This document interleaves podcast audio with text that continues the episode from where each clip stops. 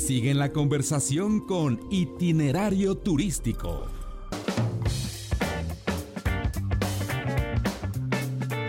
Una de la tarde con 26 minutos tiempo del centro. Yo les agradezco que nos hayan aceptado la invitación y que nos acompañen en este sábado para hablar pues de, de boletos de avión, de aviación, de todo lo que hay detrás de comprar un, un viaje en avión a dos especialistas del tema.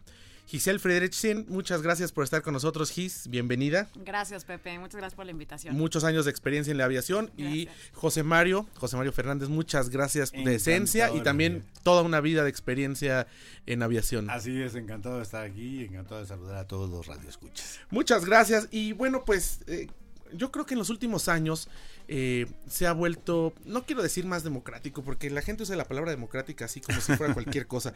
Simplemente hay más mercado, hay más acceso a viajar en avión que quizás hace 20 o 25 años. Sí. Pero esto también pues ha representado que la gente tiene que fijarse en más cosas cuando va a comprar un boleto de avión. Antes quizás llamabas por teléfono o ibas a la aerolínea o a la agencia y solamente decías a dónde querías ir, te hacían el cálculo, y había incluso hasta un cálculo, ¿no? Para, Sí. para que te hicieran el, el cobro del boleto Es y correcto. ya. Pero ahora, pues se tiene uno que fijar en muchísimas cosas, independientemente de que lo compres en la página de la aerolínea, en la OTA o donde sea. Y este, pues a ver, Gis, comenzamos con, contigo. Dime, ¿qué, ¿en qué se tiene que fijar una persona cuando vaya a comprar un boleto de avión? ¿Qué es lo más importante, además del precio, que por lo general es lo que más nos atrae? Pues yo creo que hay que planificarlo muy bien, ¿no? O sea, yo creo que es el, el tiempo en que lo planificas, ¿no? Este, tienes que fijarte muy bien las fechas, la temporalidad, ¿no? En definitiva, eso es un factor súper, súper importante, ¿no? O sea, porque al final, justo ahorita que mencionabas el tema de la tarifa, pues en definitiva eso puede ser un factor, eh, si lo planeas con anticipación, pues a que te ayude a, pues a encontrar mayor disponibilidad de tarifas, ¿no? Dependiendo de, del viaje que hagas, la ruta, ¿no? El destino y demás. Entonces, yo creo que algo súper importante que tienes que, que no, el mexicano no siempre está como muy acostumbrado a, planificar con mucho tiempo, el extranjero mucho más, pero yo creo que es un factor a considerar, ¿no? La planificación de tu viaje siempre es para mí, este, en mi opinión, ¿no? Lo más importante. José Mario, ¿por qué en un avión, digo, independientemente de la aerolínea, porque es en todas, ¿no? ¿Por qué en un avión de pronto un asiento de la misma clase, uno cuesta 10 pesos y el otro cuesta 25 pesos Sí, nunca hay que y el otro preguntarle cuesta a- 50? Al que viaja al lado nunca hay que preguntarle cuánto pagó. Hay una cosa que, bueno, justo cuando decías que se ha vuelto más democrático el viaje, las compañías aéreas lo que hicieron fue utilizar algo que se llama el yield management. ¿Qué es el yield management? Es el seccionar los asientos que tiene un avión para decir, ok, vamos a poner estas 10, 15 o el número más limitado de aviones en promoción, que sean más accesibles, que tengan mucho más restricciones, porque obviamente cuando tú pagas el boleto de avión, ese dinero se va a una especie de banco, que es el BSP. Ese banco lo que va a hacer es que cuando tú utilizas el boleto de avión, la primera parte va a dividir, si es un viaje sencillo, vas a volar México-Cancún, la parte México-Cancún, si pagaste, por decir algo, 4 mil pesos, te va a decir la mitad, 2 mil pesos en línea aérea, aquí lo tienes, de regreso. Cuando terminas de utilizar- utilizar el boleto, que vuelves a viajar de Cancún a Ciudad de México, entonces después de un tiempo te reintegra la otra parte. ¿Qué es lo que hace la línea aérea? Es decir, ok, voy a poner estos en super promoción para que rápido me entreguen el dinero, entonces tiene muchas restricciones, van a ser mínimo 7 días, van a tener que viajar en tal temporada, va a haber nada más cierto número de pasaje. Puede respirar cinco veces solamente. Solamente Bueno, ir al no baño. puede dos. ir al baño no, no puedes ir las veces que quieras, pero bueno. Y después de ahí se van haciendo las diferentes clases. Entonces, lo que llaman las aerolíneas, la clase Y es la más abierta, clase económica que tiene todas las opciones donde puedes volar durante un año, hacer los cambios que quieran, obviamente con un costo mucho más alto. Y de ahí se va a la K, a la M, a la L, diferentes asignaturas para decir las tarifas pro- promocionales. Lo que le llaman ta- familias tarifarias. Exactamente. Que todas las aerolíneas, y además es un estándar. O- oye, Gis, y además en este, en este tipo de, de cosas, de pronto no te aparece cuando tú vas a comprar el boleto. Más bien ahí, y estamos muy mal acostumbrados a no leer las Exacto. condiciones Exactamente. y hasta el contrato de adhesión, ¿no? Pero fíjate, yo creo que las aerolíneas eh, ahora este, tienen, o sea, comunican mucho mejor, yo creo que eso, como decía José Mario, ¿no? O sea, ahorita hay como diferentes, entonces puedes utilizar desde pues una clásica, una flexible, este, ¿no? En este caso la primera, ¿no? O sea, que te va dando como diferentes opciones para compra, ¿no? Si te va, si vas de por un motivo de trabajo, ¿no? Que dices, bueno, pues yo no llevo maleta, que pues ahora ya es este casi una modalidad que tienen todas, ¿no? El cobro de la, de la maleta extra, pero si tú vas de trabajo, pues simplemente no llevas equipaje. Entonces tú dices, bueno, pues yo voy a comprar pues la clásica o yo voy a comprar, no, pues sí, la quiero flexible porque no estoy segura. Entonces ya te da muchísima más información. En efecto, tienes que revisar y estar como muy pendiente qué te incluye y qué no te incluye. Este, pero yo creo que se han encargado un poco más, digo, antes era este, la explicación que daba Mario, pues era un poco más interna, ¿no? O sea, ahorita ya, digo, aunque es, es, es, diferente, pues, pero te da muchísimo más información la, la, la, aerolínea, ¿no? Para que obviamente pues se adapte a, a, la necesidad de cada, de cada cliente. Y se ha flexibilizado, porque ahora la gran ventaja de las alianzas aéreas es que te permite justo utilizar el servicio de diferentes aerolíneas con una tarifa muy interesante. Puedes volar con Aeroméxico y regresar con KLM o volar con Air France y utilizar si son de SkyTeam o si es de One World. En, fin, es varias ventajas que ahora tienes y que tienes que estar checando si quieres comprar o tener tarifas interesantes. ¿Qué pasó? Que de pronto hace 20 años, lo mismo, ¿no? Hace 20 años a lo mejor había menos oferta, era más caro. Pero de pronto ahora eh, pues cada vez fueron reduciendo a nivel global las aerolíneas, la franquicia de equipaje, eh, fueron reduciendo la, comida incluso en vuelos cortos. Eh, y bueno, ahora ya eh, te cobran por lo general hasta la selección de un asiento. ¿Qué fue lo que pasó en la industria que de pronto migramos de un lugar a otro?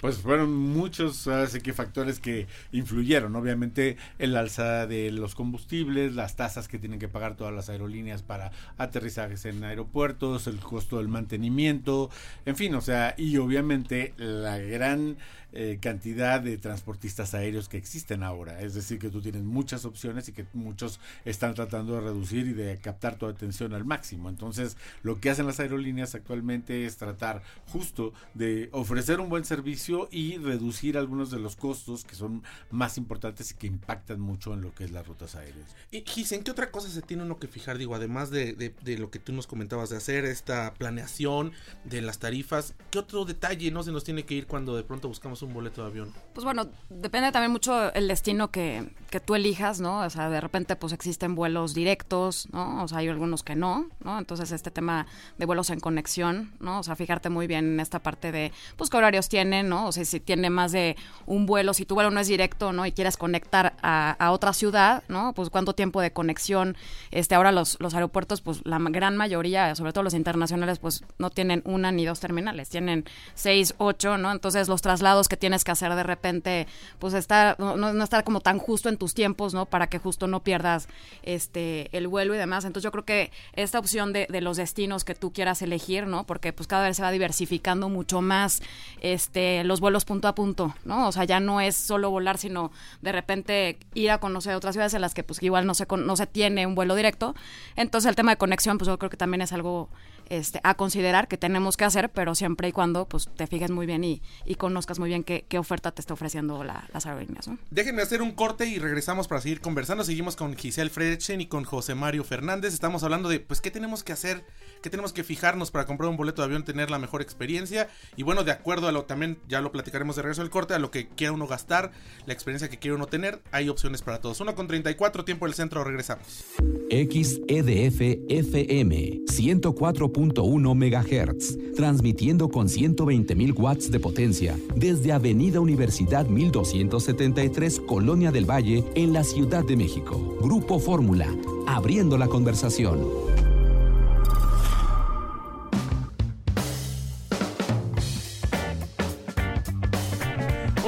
38, tiempo del centro, y estamos de regreso, seguimos conversando con Giselle Frederiksen y con José Mario Fernández con relación a, bueno, pues esto que tenemos que tomar en cuenta cuando vamos a comprar un boleto de avión. Estamos hablando, eh, José Mario, pues la industria ha ido, ha ido cambiando y ahora hay mucha información en las páginas de internet cuando vas a comprar un, un boleto y como decía Gis, incluso las conexiones que puedes hacer, los aeropuertos donde, donde puedes parar, si hay un cambio de aerolínea. Ponen también ahora ya antes no sabías en qué tipo de avión ibas a volar a menos que le preguntaras a la persona de reservaciones en, el, Mm. en el teléfono o en el aeropuerto preguntaras. O, o vieras los itinerarios que imprimían estos que parecían sección Correcto. amarilla, donde te aparecían los, los, este, los equipos. Ahora sí, ¿qué tan importante puede ser para la experiencia de un viaje el que digas, bueno, pues si tengo la oportunidad de irme en un Dreamliner a Tijuana y luego hay un 737 y luego hay un Embraer, este, pues elegir uno u otro, ¿sí, es, sí vale la pena? Vale la pena, digo, nosotros los amantes de la aviación obviamente estamos fijándonos mucho en eso, o sea, qué tipo de aeronave, cuál es la configuración, qué servicio vas a tener a bordo, etcétera. Entonces, volviendo a tu pregunta inicial, o sea, ¿qué es lo que tiene que, fijarse la gente y coincidiendo con, con Giselle? Primero, para poder tener un boleto de avión hay que hacerlo con anticipación. Como dices, finalmente los mexicanos no tenemos esa costumbre, pero entre más tiempo antes lo reserves, obviamente vas a tener mayores posibilidades de encontrar tarifas más accesibles. La otra es que tengas una flexibilidad en las fechas de viaje. O sea, porque si regresas en domingo, por ejemplo, siempre va a ser más caro. O sea, hay que tratar de ver qué día regresas y también la flexibilidad de los destinos. Hay veces que dices quiero volar el- directo a la ciudad de París o directo a la ciudad de Buenos Aires te va a salir a veces más caro. Tienes que ver si hay alguna otra opción de conectar o de tomar otra línea aérea que vaya haciendo una escala y que vaya a reducir signifi- significativamente el costo. Tienes que ver también el tiempo que vas a tomar, si, si va a haber una conexión en Estados Unidos, tienes que pensar en mucho, tienes que pasar migración, tienes que checar aduanas, tienes que todo ese tiempo. Si tienes el tiempo, lo puedes hacer. O sea, dependerá mucho de todas las características del viaje que, que- que- que quieras realizar. ¿no? Ahora, detrás de un viaje hay muchísima gente más allá de los capitanes y de los sobrecargos, sí. que quizás somos a los que vemos y eh, cotidianamente pues pensamos o pensaríamos que son los únicos que están involucrados. Y no tenemos la dimensión de toda la, todas las cosas que hay detrás de una, de una operación, de un despegue o de un aterrizaje. Y en este sentido, Gis, pues eh, es mucha gente la que está involucrada y hasta dónde a veces nosotros como pasajeros tenemos que entender eh, cuando hay algún contratiempo, no estoy hablando de un retraso porque no llegó la tripulación como el caso de Interjet, este, estoy hablando de, de cosas que realmente suceden en el día a día, cada profesión y cada empresa tiene sus riesgos de producción si tú quieres, y en el caso de la aviación pues es lamentablemente el tiempo, pero hasta dónde podemos nosotros estar informados o, o- o tomar previsiones en ese sentido cuando hay un mal tiempo, cuando estamos viendo que, que hay un- alguna contingencia en un aeropuerto, ¿qué- ¿qué sí podemos hacer como pasajeros responsables? Pues yo creo que es que más bien justo es eso, ¿no? O sea, no solo la, la- aerolínea es la, la, pues así la responsable de todo esto, como tú mencionas, el tema del clima pues no depende de nosotros, ¿no? Hay veces, en el caso pues del aeropuerto de la Ciudad de México, pues todos conocemos que sí, o sea, de repente tiene ciertas demoras y tienen muchas, eh, bueno, o sea, diferentes cosas que pasan eh, en el día a día y, tú pues al final siempre haces responsable pues a la aerolínea que es quien te da la cara, pero hay muchísimos factores que, que, que suceden, ¿no? Y que no necesariamente tienen tiene la aerolínea la, la total responsabilidad. Entonces, yo creo que de repente sí tenemos que ser un poquito más conscientes de, de esto, ¿no? No es porque no le, no le queramos eh, echar la culpa a, la aerolínea, pero al final yo creo que hay muchísimas cosas que están pasando alrededor, en este caso, como decíamos, ¿no? Eh, el clima o el propio aeropuerto, este, u otra aerolínea que quizá, o sea, hay ciertos horarios en el que está pasando algo y quizá tú, o sea, la aerolínea que la que tú estás volando no necesariamente es la responsable de. Entonces, sí, sí hacernos conscientes, ¿no? O sea, de repente, eh, y, y, y, y no, no echarle la culpa al 100% a, pues sí, a la como aerolínea que hayas como elegido, viajero ¿no? responsable finalmente debes de tomar en cuenta los tiempos. Exacto. Tienes que llegar al aeropuerto lo antes posible. Normalmente se dice de tres horas a mínimo dos en vuelos internacionales. Realmente las tres horas yo creo que son necesarias. ¿Por qué? Porque con ello evitas que tengas algún contratiempo en cuanto al llegar al aeropuerto, al que el aeropuerto tenga problemas de acceso, que haya alguna manifestación, que haya qué sé yo. Siempre el tener un poco más de tiempo pues te va a ayudar. El verificar que todos tus documentos estén en orden, la vigencia Sí. del pasaporte, tu boleto de avión, que es una maravilla tener ahora los boletos electrónicos. Digo, en mi época que eran de papel era terrible porque no sabías dónde guardarlos, los doblabas, los perdías. Ahora electrónico es muy fácil tenerlo, pero aún así, tenerlo siempre a la mano, tu identificación oficial, obviamente ser cuidadoso con el dinero, con todas las visas si son necesarias para ir al destino o no. Suena a veces ridículo, pero muchas veces la gente no, no, no se pone a preguntar si necesita una visa para tocar un país o para Así hacer una es. conexión. Así ¿no? es. Porque vas a tu destino final y dices, pues ahí sí aceptan a, a los mexicanos o a los dominicanos o a los que sean nacionalidad, pero pero no sabes si en el punto que vas a tocar es posible hacerlo nada más como conectividad. Y es que antes la agencia de viajes, como se compraba en una agencia de viajes o ibas personalmente, te decían, ahora como Es lo correcto. compras por internet, te dicen ahí solamente que estés al pendiente de tus documentos, pero no hay un ente que te diga, señor, si usted no. va a parar en Argelia, necesita sacar una visa, aunque sea de De tránsito. correcto. Oye, eh, siempre, bueno, están las diferentes clases tarifarias y, y, eh, muchas, bueno, en, en el caso de, de México, pues estamos hablando que es una, so- solo Aeroméxico tiene una clase superior, que es clase Premier, pero en el mundo hay muchas que tienen eh, primera, business y clase turista. Y otra intermedia, incluso. Ah, y ahora ya tienen la, sí, las La Premium Economy, Economy. la AM Plus, es cierto. Correcto. ¿Cuándo sí? Y yo creo que depende todo el presupuesto de cada viajero, pero ¿cuándo sí, cuándo no vale la pena comprar una clase superior, pagar un upgrade o vivir la experiencia en una clase superior? una Ahora es algo muy interesante porque justo hablando de, de las fechas de viaje, o sea, a veces tú tienes una fecha ya definida que no puedes mover, que no puedes retrasar un día o dos o cuatro. Y en esos, en ese vuelo en específico, la clase económica es mucho más alta. Vale la pena de repente verificar cuánto cuesta la clase o la Premium Economy o la Business Class porque la diferencia puede ser mínima y la experiencia de viaje es interesante. Si tú nos compras una tarifa que es un poco más alta en clase económica, tienes la opción de varias aerolíneas lo están haciendo actualmente. Si tienen disponibilidad en business class o en la clase de negocios, te dicen por 200, por 300 dólares te podemos vender esa experiencia para que lo puedas utilizar. Entonces depende mucho de tus presupuestos, de los tiempos, etcétera, pero vale la pena el que verifiques a lo mejor cuál es el costo. Yo siempre lo que hago y que aconsejo a mis amigos es buscar a lo mejor en alguna de las páginas cuál aerolínea es la que te conviene y después ir directamente a la aerolínea para ver cuál es la ruta, cuál es el costo, etcétera y a ver también la opción que tienes tanto en Premium Economy como en Económica como en Business Class y dependiendo de tu presupuesto utilizar. Sí, el presupuesto yo creo que es, digo, es obviamente lo más importante, pero y sí es la diferencia viajar en un vuelo de largo alcance, ¿no? O sea, Eh, quienes hemos tenido la oportunidad eh, de en un vuelo de largo viajar en, en, en, en- en business, la verdad es que pues sí hace la diferencia, ¿no? O sea, llegas mucho más descansado, ¿no? O sea, llegas con Sin otro las piernas ánimo. hinchadas, porque ya después de los piernas 40 se te empiezan a hinchar las Ya, piernas. ahora la- es muy agradable el volar incluso en clase económica porque todos los asientos tienen pantalla individual, tienes Claro. opción de dos comidas, etcétera, tu estuche de viaje inclusive, pero coincido con Giselle, obviamente la experiencia de viajar en business class o en primera clase pues es es increíble. Y depende del destino mayor, también, ¿no? Porque digo, no es lo mismo este que estés buscando pues, una clase superior en un México Minatitlán O Monterrey. o en México Monterrey que en un México París o que en Claro. un México Madrid o que en un México Buenos Aires, porque ahí tiene por que ver la, la diferencia de Y horas. también el tipo de aeronave, porque algunas aeronaves no permiten un asiento confortable, es un asiento pues un poquito más amplio que a lo mejor tampoco vale la pena el pagar tanto, ¿no? Sí, tú lo mencionabas, por ejemplo, eh, si la gente ya, o sea, no solo ya el amante de aviación, ¿no? O sea, sí se fija mucho en la parte del avión. O sea, nos tocaba, o bueno, en, en mi experiencia me tocaba con el 787, la verdad es que la gente sí buscaba, ¿no? O sea, en las operaciones a Nueva York, o tú que mencionabas lo de Tijuana, o sea, la gente ya buscaba qué vuelo era operado por el 787 para decir, quiero volar en ese vuelo.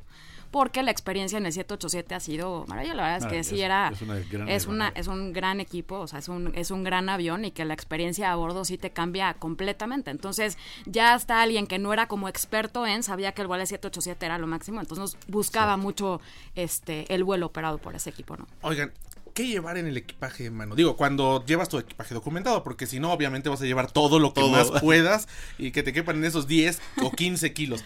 Pero ustedes son eh, viajeros ya de, de- de mucho tiempo y han, trabajado en la industria, ¿qué sí debemos llevar y qué no en un equipaje, mano? Para un viaje largo, para un viaje normal. Depende del destino, digo yo. Si haces una conexión, yo lo que trato de hacer en mi equipaje de mano es llevar una muda. Porque lamentablemente, y no por aerolíneas, no por aeropuerto, hay muchas circunstancias.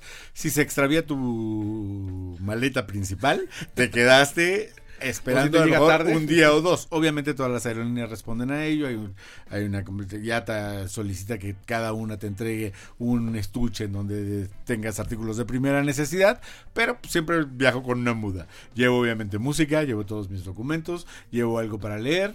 Eh, llevo un suéter ligero porque a veces la temperatura dentro de las aeronaves Sí. se desfasa y es o muy fría o muy caliente y bueno lo demás generalmente te lo proporciona la aerolínea no los antifaces eh, la pones para los oídos, etc. Sí. Y las mujeres Entonces, es más complejo, ¿no? Pues es más. que yo, sí, puede ser que sí, pero yo la verdad sí me, me como que me acostumbré mucho a viajar con, con incluso equipaje de mano. Sí, la verdad cierto. es que casi yo no documentaba, obviamente en vuelos de la- que casi siempre en vacaciones, pero en, en mis viajes de trabajo y demás, este, o incluso, digo, acabo de estar este, de viaje, me llevé, cinco días me llevé un equipaje de mano y y no tuve problema. Yo creo que vas aprendiendo qué Sí, llevar. O sea, sí es lo esencial, ¿no? En, en definitiva, como dice Mario, pues una muda y todo esto es, es importante traerlo. Yo sí, este, a pesar, porque la gente sí se sorprende de que pues eres mujer y quizá quieras llevar muchísimas más, pero pues No te vas dos acostumbrando. maletas de 32 Sí. kilos. Hay, hay un arte hay para, alguno- para sí. justamente empacar, o sea, obvio la gente lo que hacemos es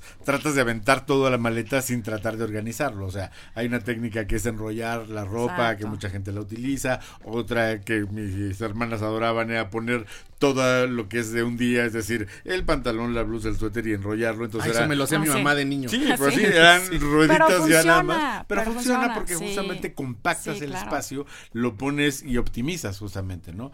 Otra técnica que, que a veces utilizamos que es chistosa y que la verdad es que no es nada grata, pero pues la ropa interior que ya no vas a utilizar en casa, de repente la vas tirando en todos los hoteles y con eso vas liberando espacio en la maleta para traer ya más recuerditos, ¿no? También es otra técnica. Es otra técnica que llama Bueno, la atención también. Y tienes que aprender también todo el, el- o sea, todos los este, artículos de aseo personal, Claro. pues sí llevártelo en tu en tu porción de 100 mililitros, 100 ¿no? O sea, sí. y que también es como mucho más fácil. Bueno, Más también te vas acostumbrando, manejable. insisto, pero yo creo que a mí en lo personal me funciona mucho mejor el no documentar. Ya en Sí. vuelos largos, pues sí. Es No magnífico el no documentar porque tienes la seguridad de que todo está viajando contigo. Exacto. Y aprendes, como dice Giselle, justamente cuando son viajes de negocios, digo, lo hacemos es llevas estrictamente lo necesario, lo más combinable y que te quepa todo en una maleta que tenga las dimensiones permitidas por las aerolíneas, ¿no? Porque también hay mucha gente que llega con unos maletones gigantes que quieren poner en los compartimentos superiores y es imposible.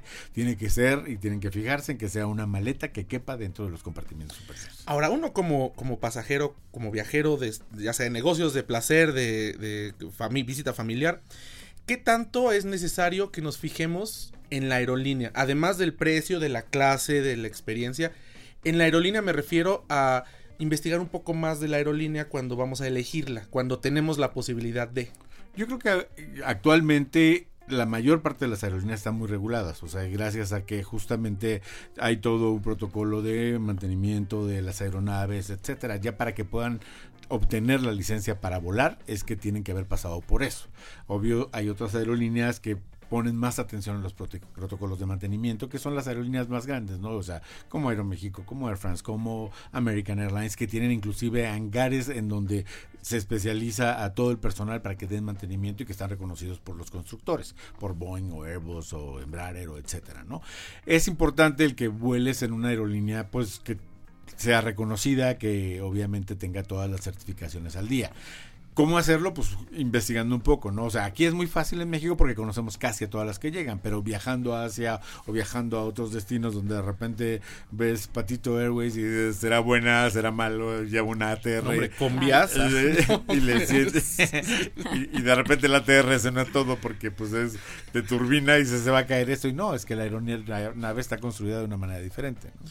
Pero se puede investigar ahora también por internet, ¿no, Gis? Yo creo que Sí. también es parte de las responsabilidades Sí, que, claro. Sí, definitivo. No, y es importante pues saber en- con quién estás viajando, Claro. ¿no? O sea, por ejemplo, también, o sea, a qué alianza pertenece, ¿no? O sea, las alianzas aéreas pues también te, te piden muchas certificaciones, muchos lineamientos, este, obviamente pues todo el tema, o sea, en beneficio del, del- del pasajero pues también es acumulación de, de puntos, ¿no? O sea, están en la misma alianza, pues si voy a hacer una conexión, pues tratar de, de ver, pues si estoy volando por Aeroméxico, pues que conecte este vía Air France y yo pues utilizar y acumulo más Correcto, puntos más y demás, ¿no? Este, al final hay muchas que documentan hasta destino final, las Sí. maletas ya no te tienes que preocupar en el aeropuerto y simplemente la la, mal- la maleta llega a destino final, destino este, final. justo por ser alianza, este, de la misma alianza aérea. Entonces y yo que creo que es finalmente, algo como que dice Giselle, o sea, vas a tener al final beneficios interesantes, que son los Así puntos. es. O sea, los puntos al utilizar alguna de las asociaciones o de las eh, de los grupos aéreos, pues obviamente vas a poder redimir todas esas millas utilizándolo en un vuelo cortito, si te quieres ir a Cancún o a Acapulco, o bien en un vuelo alrededor del mundo, ¿no? Así es. Y ahora hay muchas herramientas tecnológicas que, bueno, incluso hay aerolíneas donde no solamente puedes sacar el pase a abordar, donde puedes hacer, como le llaman, el tracking Sí. de tu maleta, que puedes saber si ya está dentro del avión, si ya la checaron en, en, el aeropuerto donde llegó, si ya está en el otro avión.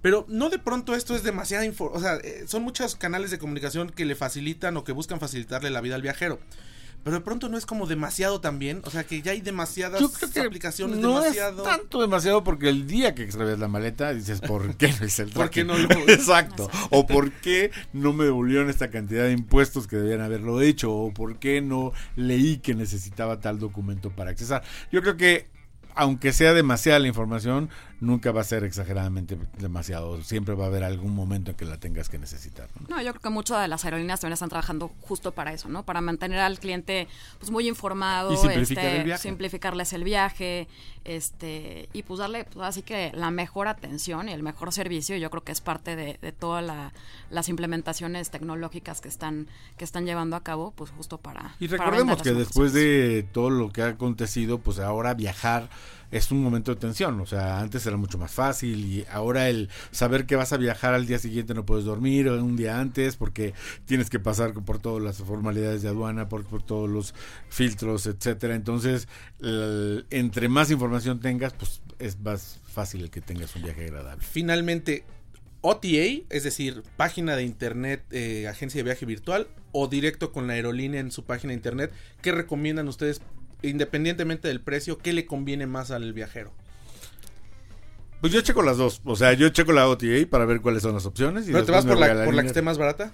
Eh, eh, no necesariamente, depende de, de, pues mis necesidades de viaje, ¿no? O sea, si tengo tiempo, si hay presupuesto, etcétera, ¿no? ¿Tú, Gis? Yo creo que yo por la aerolínea. ¿Por la aerolínea? Sí, yo creo que la aerolínea, digo, al final, sí el OTI yo creo que es más como por, por el tema de, de precio y demás, pero sí, en lo personal sí me, o sea, me gusta más... eh, Yo, yo las dos, o sea, Eh. si hay algunas cosas que son conveniencia en OTAs, a veces Sí, la claro. aerolínea no tiene promociones de seis meses sin intereses, por decir Claro. algo, Sí, ¿no? eso Claro. sí. Eh, Pero, la aerolínea llamas a es la en OTA y te dice, no, es que llamas a la aerolínea y te dice, no, usted lo compró en una agencia, arregle. Ah, sí, a, quien le es- pagó, que le resuelva. Yo iba para, yo creo Es que eso. esa parte es, es ya no Es como que cierto. triangulas de cierto, o sea, ya como que lo compraste con el cualquier cosa, pues es la aerolínea quien te lo vendió, con quien lo hiciste y demás, entonces, Reclámele a quien le pagó. exactamente. Oigan, pues se nos acaba el tiempo, de verdad, muchísimas gracias. Ah, es un Esto se, placer se va, se va muy rápido. Espero que vengan pronto y que hablemos de algún otro tema porque hay mucho, no Con- más allá de los boletos de avión. Las veces que quieras. Con todo gusto. Pepe. Gracias por la Freche, invitación. muchas gracias, José Mario, Fernando, muchas gustazo estar gracias. aquí, Y, saludos y para que nos cuentes luego de tus cuentas en tu agencia Claro de relaciones sí, por públicas. supuesto. ¿no? Encantado. Bueno, ya nos vamos a nombre de nuestra productora Lorena Bracho, Abel en los controles técnicos. Se despide ustedes, José Antonio López. Mañana los esperamos una de la tarde en De Viaje Fórmula y el próximo sábado 10.30 de la mañana en Telefórmula. Quédese con Pei Garza, quédese con Pei Garza aquí en 104.1.